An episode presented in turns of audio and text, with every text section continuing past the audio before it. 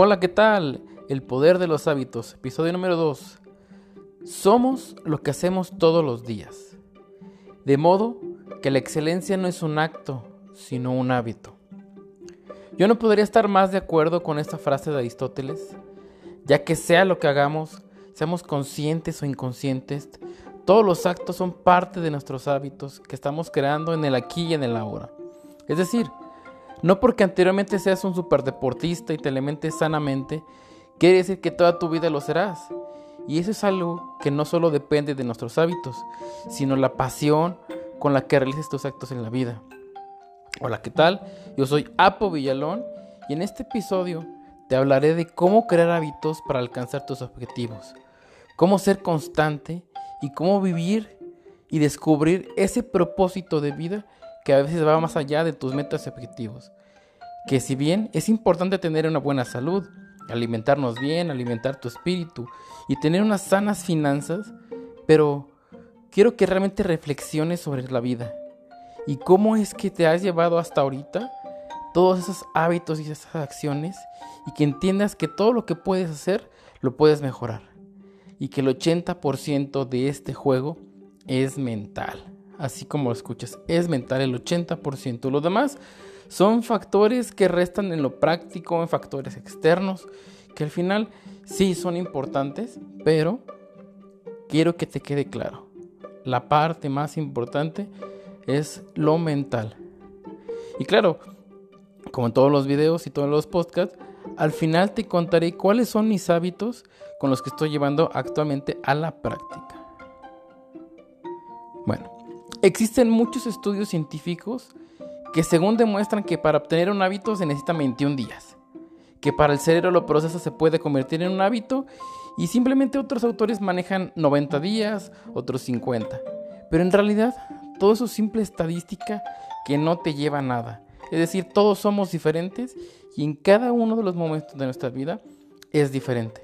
Es decir, no es lo mismo que una persona con obesidad mórbida, así casi como yo, que en su vida no ha hecho nada de ejercicio y que además está pasando por un duelo de que su madre acaba de fallecer. Y que quiere generar un hábito de bajar de peso. Así, tan complicado. A diferencia de alguien que con un ligero peso o ligeramente sobrepeso, que está acostumbrado a su vida a hacer ejercicio y que simplemente quiere bajar unos kilitos.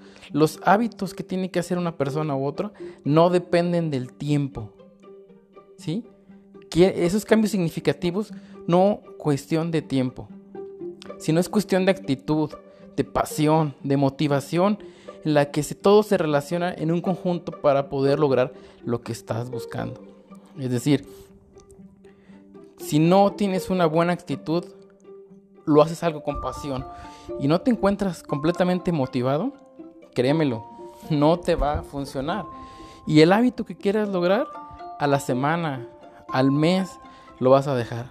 Es por eso que siempre hacemos nuestros propósitos de año nuevo y nunca lo logramos. Al mes estamos inscribiéndonos al gimnasio en el mes de enero y en febrero ya ni vamos. O sea, hay una estadística que para el mes de marzo el 95% de la gente que se inscribió en enero ya no va. Solo se mantiene la gente que es constante y que ha sido constante por mucho tiempo.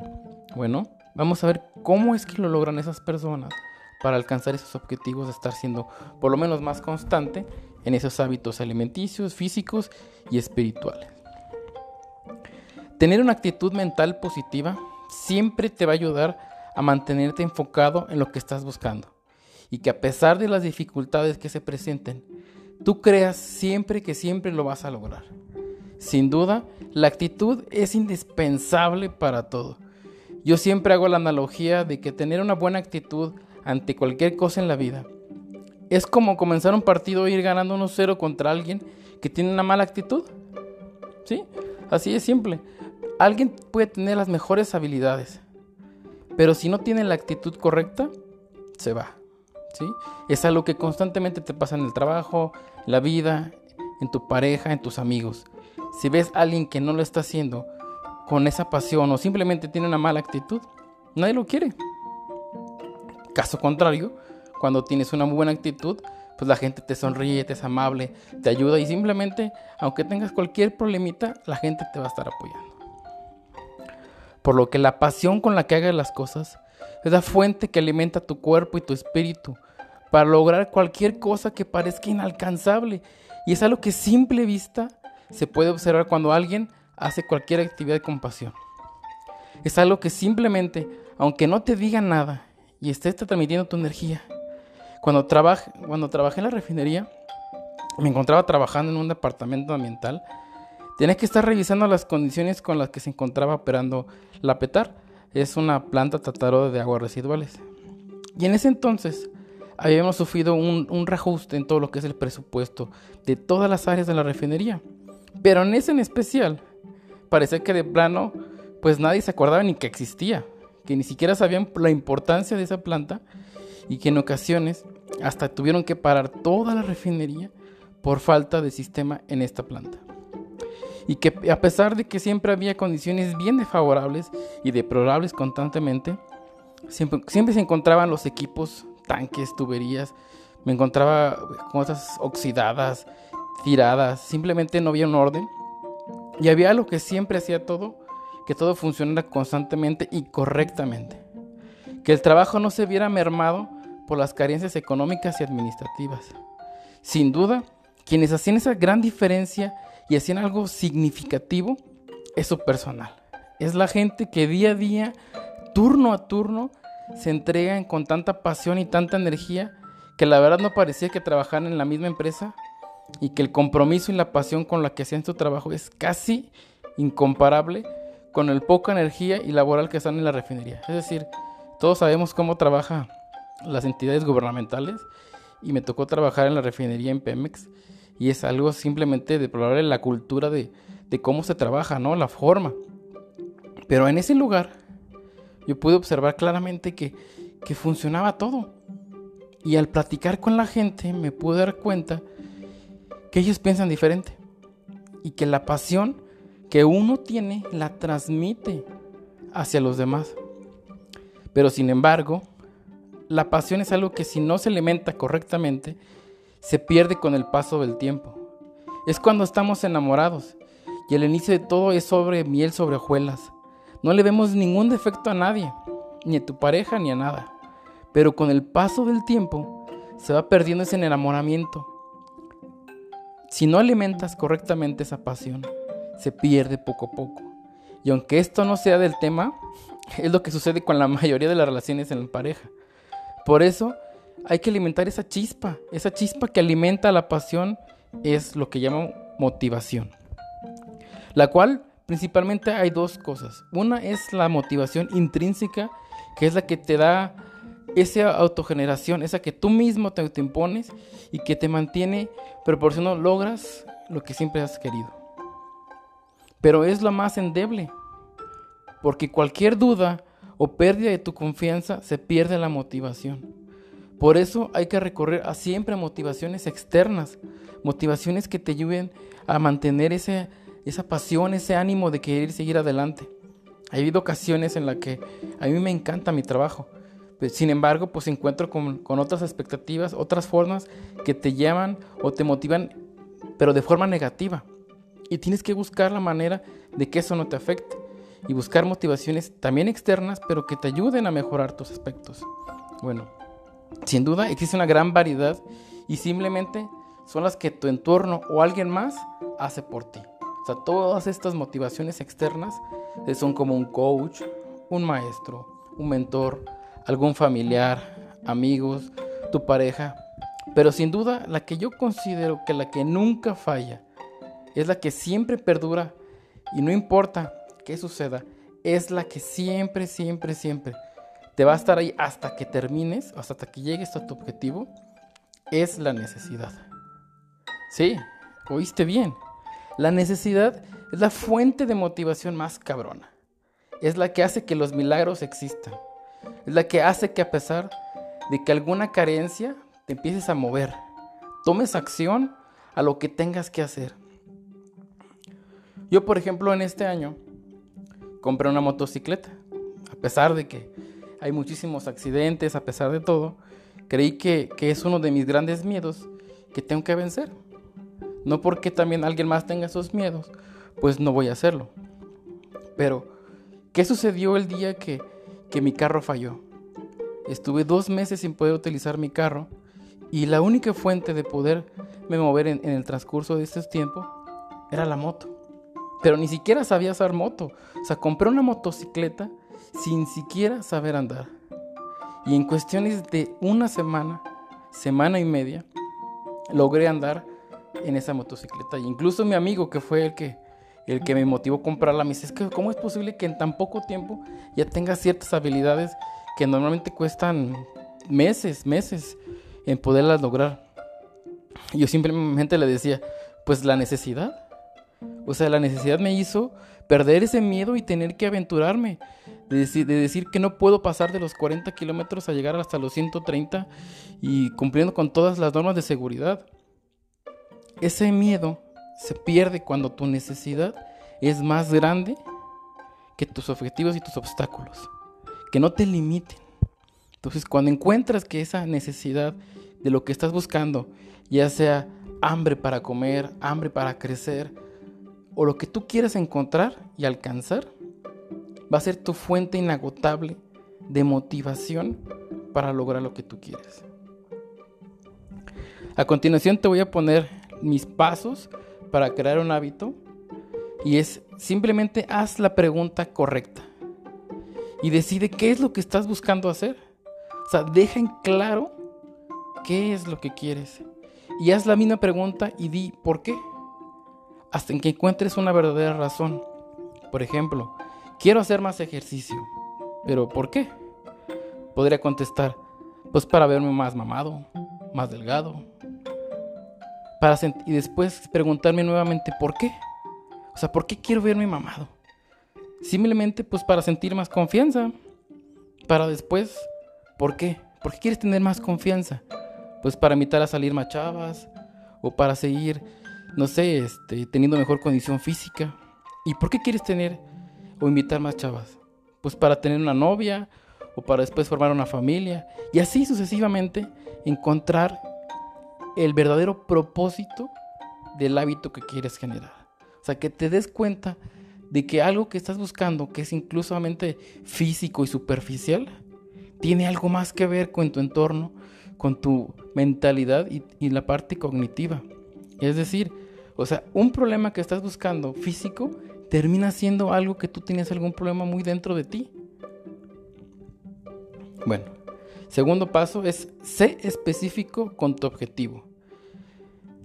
Tenemos el clásico ejemplo del propósito de año nuevo, decir, voy a bajar de peso, voy a dejar de tomar, dejar de fumar, voy a hacer mejor alimentación, etcétera, etcétera.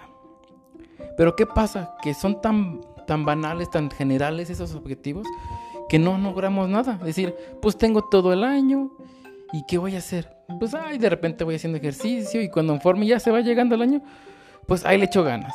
Pero mientras, pues los tamalitos, la rosquita, y estamos dándole, dándole y no podemos lograr lo que estamos buscando.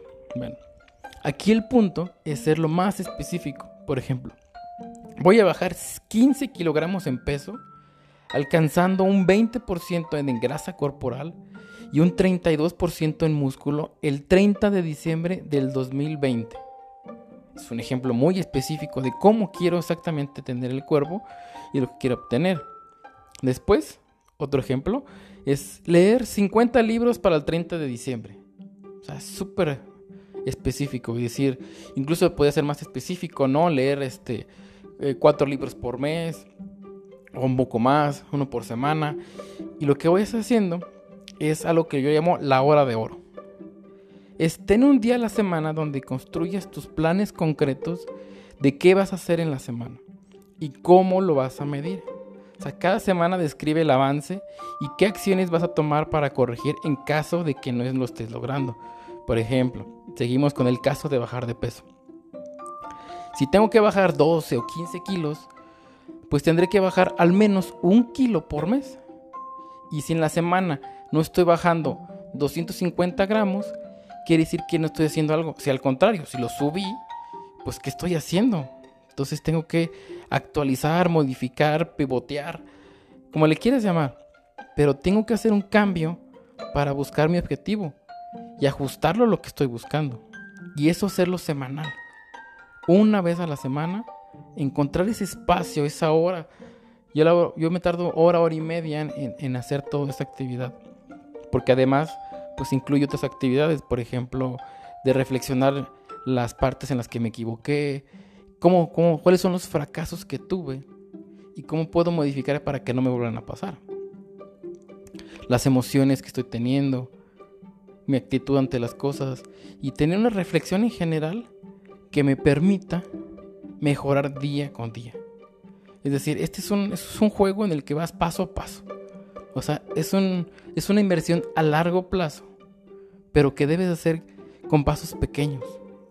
Pasos que te vayan siendo para crecer. Bueno, otros de las reglas es cuéntale a tus planes a alguien de confianza y que te motive para lograr tus metas. Como lo platicé hace un momento, la motivación externa influye muchísimo, tanto para bien como para mal. En una ocasión hice este ejercicio y, y se lo platiqué a una, a una de mis parejas, pero como que se lo tomó demasiado en serio y cuando no bajaba lo que necesitaba, en vez de decirme, oye, tú puedes echarle más ganas, no, al contrario. O sea, me reclamaba, me sacaba pues cuentas que no tenía que ver, me sacaba muchísimos problemas y en vez de motivarme positivamente, siempre era negativo. Siempre. Hasta que llegó un punto en el que terminé mi relación con ella por este problema que le comenté. O sea, por esta actividad de que iba a generar más confianza, más empatía con ella. Fue lo, todo lo contrario. O sea, tomó una actitud como, como si fuera dueño sobre mí, en la que no permitía que yo no, funcionara y no, no, pudiera. Hay cosas que no puedes bajar más de lo que estás previsto. O sea, hay muchísimos temas, desde hormonales, tiroidea, alimentación, ejercicio, que no hacen que logres lo que estás buscando. Pero la intención es siempre mejorar y crecer. Mientras tengas un crecimiento, siempre vas a tener mejores resultados que buscar algo extravagante o algo extrapolado completamente. Que digas, ay, pues bajé 5 kilos en una semana. Bueno, pues qué pasa si tienes una anemia o qué te pasó ahí. O sea, no todos los cambios son buenos. Y mientras más radicales, a veces son más complejos. Otro tema es, evita las distracciones que te desvían de lo que estás haciendo para lograr. Esto parece ser sumamente obvio, pero simplemente hay que buscar esas distracciones. Por ejemplo, si estoy buscando tener un mejor cuerpo, mejor alimentación, obviamente ir a la disco, desvelarte, ir a un bar, tomar cerveza, alcohol, demás, eso te aleja completamente de tu objetivo y te distrae de lo que estás buscando. Te hace incluso preguntarte qué es lo que más quieres. Si la, si la fiesta, si la diversión o lo que estás buscando. Todo depende del enfoque con el que lo estás tomando. Luego, crea una señal, una rutina y una recompensa. Es algo que me ha funcionado muchísimo y que es algo que más, más estoy tomando en práctica. Algo que te está recordando siempre tu objetivo. Y vuelvo a lo mismo, ¿no? Este, quiero leer 50 libros de aquí al 30 de diciembre. Pues tengo libros por todos lados. En mi cuarto, en la sala, en el comedor, incluso hasta en la cocina y el baño. Todo el tiempo estoy viendo libros, de libros que quiero leer, que quiero estar, estar al pendiente. Incluso si ya lo leí, volverlo a leer, si es un libro que leí hace un año o dos. Entonces todo el tiempo tengo esas señales que me recuerdan cuál es mi objetivo y que no se me distraiga. Entonces eso genera una rutina. Rutina de estar leyendo constantemente, aunque sea la revista o siguiendo leyendo cualquier cosa. Y otra cosa es que cuando no estés logrando el objetivo, pues hagas ese ajuste. Y después siempre tengas una recompensa. Esa recompensa que debes de programar desde un principio. Decir, voy a lograr estas actividades, estos son mis objetivos, voy a generar estos hábitos, pero claramente debo tener una recompensa de algo que me haga feliz. O sea, eso no tiene que ser ni con un valor Puede ser algo físico, puede ser un viaje, puede ser lo que tú quieras, pero algo que te haga feliz y que de verdad quieras lograrlo.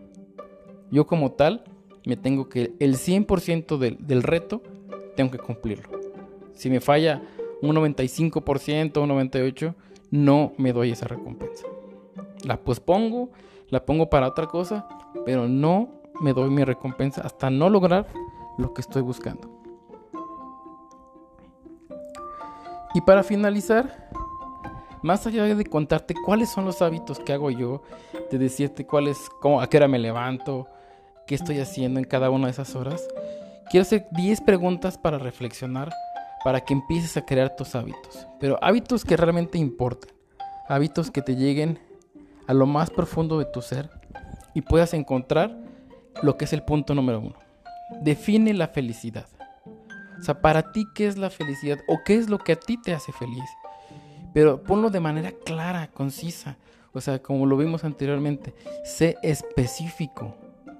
¿Con quiénes? ¿Cómo? ¿Qué es lo que realmente te hace feliz? Porque eso te va a ayudar a encauzar tus actividades a lo que realmente importa. O sea, más allá de tus metas económicas, financieras, físicas, que son importantes, pero realmente lo que importa es tu propósito en la vida y encontrar esa felicidad. Sé amigo del presente. Es una pregunta que parece muy trivial, pero en realidad no. Porque todo el tiempo estamos pensando en el futuro, en el qué pasará y qué voy a hacer y no tengo idea. Y si me corren de mi trabajo, y si por ejemplo ya no puedo hacer alguna actividad y si me lesiono, ¿cómo voy a hacer ejercicio? Y si se me atoran unos, y si veo unos taquitos, pues ya no voy a poder hacer mi dieta. Nada más recordando el pasado es otras fuentes negativas que te distraen de lo que quieres. La mente constantemente te está diciendo el, el grillito, ¿no? Que, hagas, que no hagas cosas positivas. Siempre te está mandando mensajes negativos. Entonces debes de cambiar eso y pensar cosas positivas. ¿Y cómo? Sé amigo del presente, el aquí y el ahora. Deja de sobrepensar las cosas y dejar a un lado todas las circunstancias externas que te están agobiando. O sea, en la vida siempre te van a estar sucediendo cosas que te van a afectar. Pero la actitud con la que tomes es el resultado que vas a obtener. Quiero enfatizar muchísimo este punto porque yo creo que en todos, a todo mundo nos ha pasado situaciones que nos comprometen o situaciones que en las que nos vemos afectados, ¿no? Y que siempre nos queremos ver como la víctima. La víctima ante todo. Es que me robaron, es que me pegaron, es que me hicieron, es que yo no fui. Siempre, siempre nos queremos ser la víctima como para, ah, no sé, eh, ver las formas que yo no soy, que yo no soy el que está mal y no queremos cambiar. No. Siempre tener una actitud mental positiva sin importar la circunstancia que te rodea y que te está afectando, va a afectar el resultado directamente y va a ser mejor. Por ejemplo, imaginemos que yo estoy, con, con, mis amigos en un bar, estamos platicando y de repente llega una persona ajena a nosotros que nadie la conoce y nos empieza a decir de cosas. Nos empieza a insultar y eh, al final ni lo conocemos. Pero si nosotros no le hacemos caso absoluto, pues esa persona, si no le haces caso, pues se va a ir. Y va a ir con otro y a hacer el problema. A nosotros va a ser un momento incómodo, sí. Va a ser un momento en el que, pues desearíamos no estar, sí.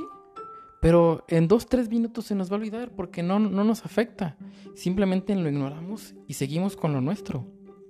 Pero qué caso contrario en el que yo me engancho y empiezo también a decirle de cosas. En ese momento ya no voy a estar feliz, ya no voy a estar en paz y ya voy a estar afectado. ¿Y qué pasa si eso pasa de lo verbal a lo físico? Ya fui alterado físicamente, fui golpeado y pueden haber pasado miles de cosas en ese momento. El resultado cambia completamente dependiendo de la actitud con la que tengas las cosas. El siguiente punto es no, no tengas ni te asustes del fracaso. Tómalo como una parte del proceso y acostúmbrate ser emprendedor, ser trabajador, cualquier cosa que tú te dediques, siempre vas a tener ahí unos errores. Siempre va a haber un fracaso. Y no lo tomes como algo personal. Porque simplemente es algo que te va a suceder. Siempre que vas a iniciar algo nuevo, hay una curva de aprendizaje y a veces es más grande, a veces es más pequeña. Todo depende de ti, de cuánta gana leches. Entonces, no tomes esos fracasos personales. Siempre, siempre hay algo que mejorar y liberar de las culpas del pasado. Sin duda, A mí ese es uno de los hábitos y reflexiones que he hecho en mi vida. A mí me pasó muchísimo cuando tuve mi, primer, mi primera empresa, ¿no? Empecé a desarrollar cerveza artesanal, comencé en la carrera y tuve muchísimos fracasos, errores. Yo venía de la escuela pensando que yo voy a comerme al mundo, decir yo voy a hacer esto y aquello. Y simplemente pues son golpes que te da la vida y que a pesar de eso pues tienes que los fracasos son parte del proceso y es como aprendes a prueba y error, experimentando, teniendo, leyendo libros, escuchando podcasts como el mío. Y, simplemente pues mejorando y creciendo. Otro gran hábito es ser agradecido con lo que tienes, con lo que has logrado y en especial con todos los que te rodean y te apoyan. Busca meditar.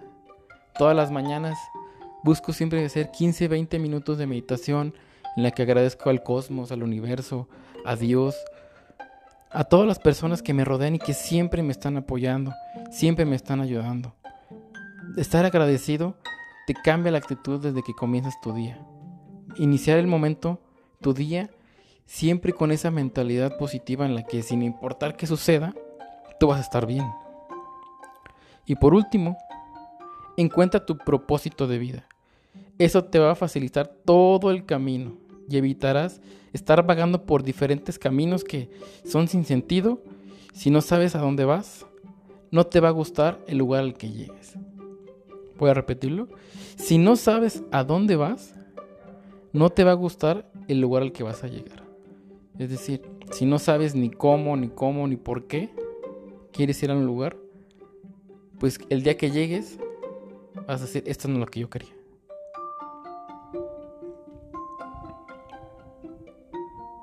Bueno, pues con esto termino los 10 hábitos para ser feliz y el poder de los hábitos, en el que te agradezco todo el tiempo que te hayas tomado para este video. Le gustaría que le dieras un comentario, le dieras un like y lo pudieras compartir. Gracias por todo y ten un feliz día.